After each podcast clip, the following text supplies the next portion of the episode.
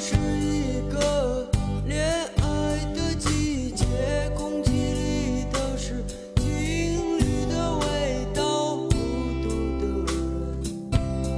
是可知的。孤独的人是可耻的，生命像鲜花一样绽开。一九九四年，张楚的这首歌让许多人思考孤独的定义。有人说，歌词里的孤独指的是没有恋人的人；也有人说，这里的孤独指的是每一个特立独行的人、格格不入的人，或者说是独来独往的人。说来也是奇妙，同样是一九九四年，《孤独的美食家》漫画开始连载，也把孤独放进了标题里。孤独和食物也是人类永恒的话题吧。十七年的时光足够让孩子长成大人，让大人走进中年，但我们对孤独的定义正在发生改变。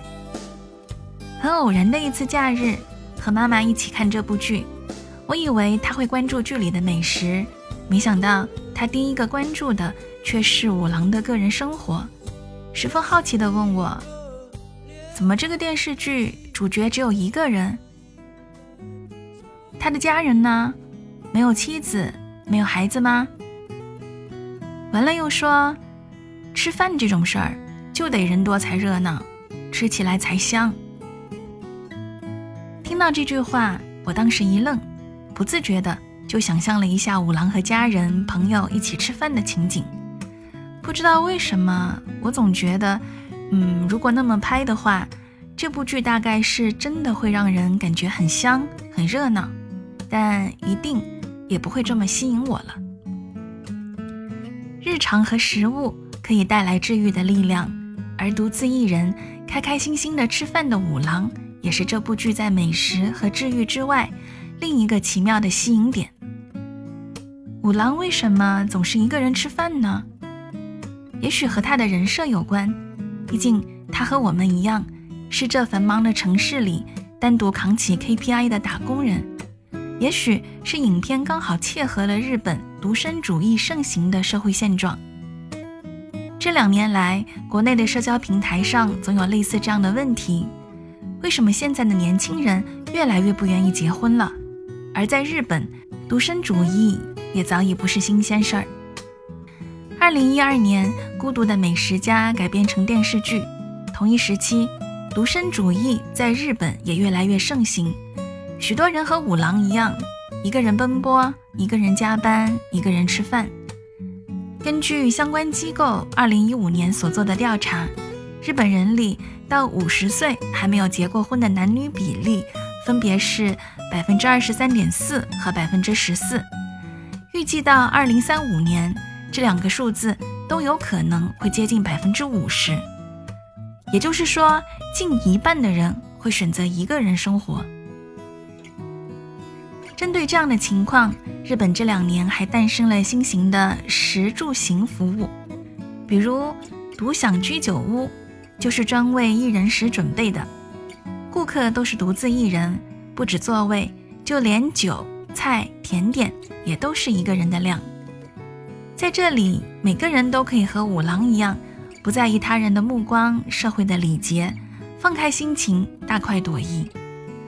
在中国，一个人吃饭也越来越常见，选择一个人生活的人也越来越多。其中的原因，确实一部分也是因为时代在变化。和妈妈看完《孤独的美食家》那天，我问她说：“她一个人生活、一个人吃饭的时候。”是怎样的感受？她想了想，有些不可思议地说：“她并没有真正一个人生活过。”我忽然反应过来，是啊，在中国，妈妈的那一辈小时候是住在家里，大学或工作也有宿舍和食堂，基本上也算是集体生活。二十多岁，他们的大部分人就已经走进了婚姻，和家人、孩子住在一个屋檐下。一个人生活和吃饭对他们来说，的确不是一种常见的状态。一下子我就理解了他为什么会认为吃饭就应该人多。因为他就是在这样的氛围里长大的。而对今天的很多年轻人来说，一个人已经成为了人生的必经阶段。就算觉得孤独，也一定会面对一个人吃饭的时刻。这也是为什么吃播会如此的盛行，因为就算隔着屏幕，有人一起吃饭的感受，也足够缓解孤独。也有人主动选择一个人，因为越来越重视自我和内心，越来越发现这个世界的广阔，足以容纳不同的生活方式。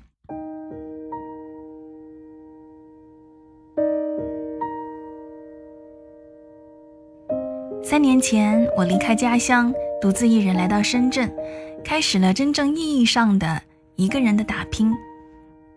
面对陌生的城市、人群、纷繁的工作和人际关系，有时候会觉得自己无比的渺小。找寻自我的过程，就像孤独的五郎一样，饥饿、急迫又迷茫。但每次找到一点点，也会像终于走进饭馆的五郎。内心充满了喜悦。是啊，我们都是五郎，走在不断寻找的路上。面对美食的那一刻，那种孤独和满足相互交织的感受，其实是我们内心的另一种真实。这也是这部剧迷人的一部分吧。热气腾腾的美食，折射的不只是孤独，也是自我的享受。所以啊，就算是一个人。也要幸福的吃饭啊！你有过一个人吃饭的经历吗？快来评论区分享你的一人食美味都有哪些吧！五郎大叔的一人份美食我都剪辑好了，别忘了点开视频观看哟。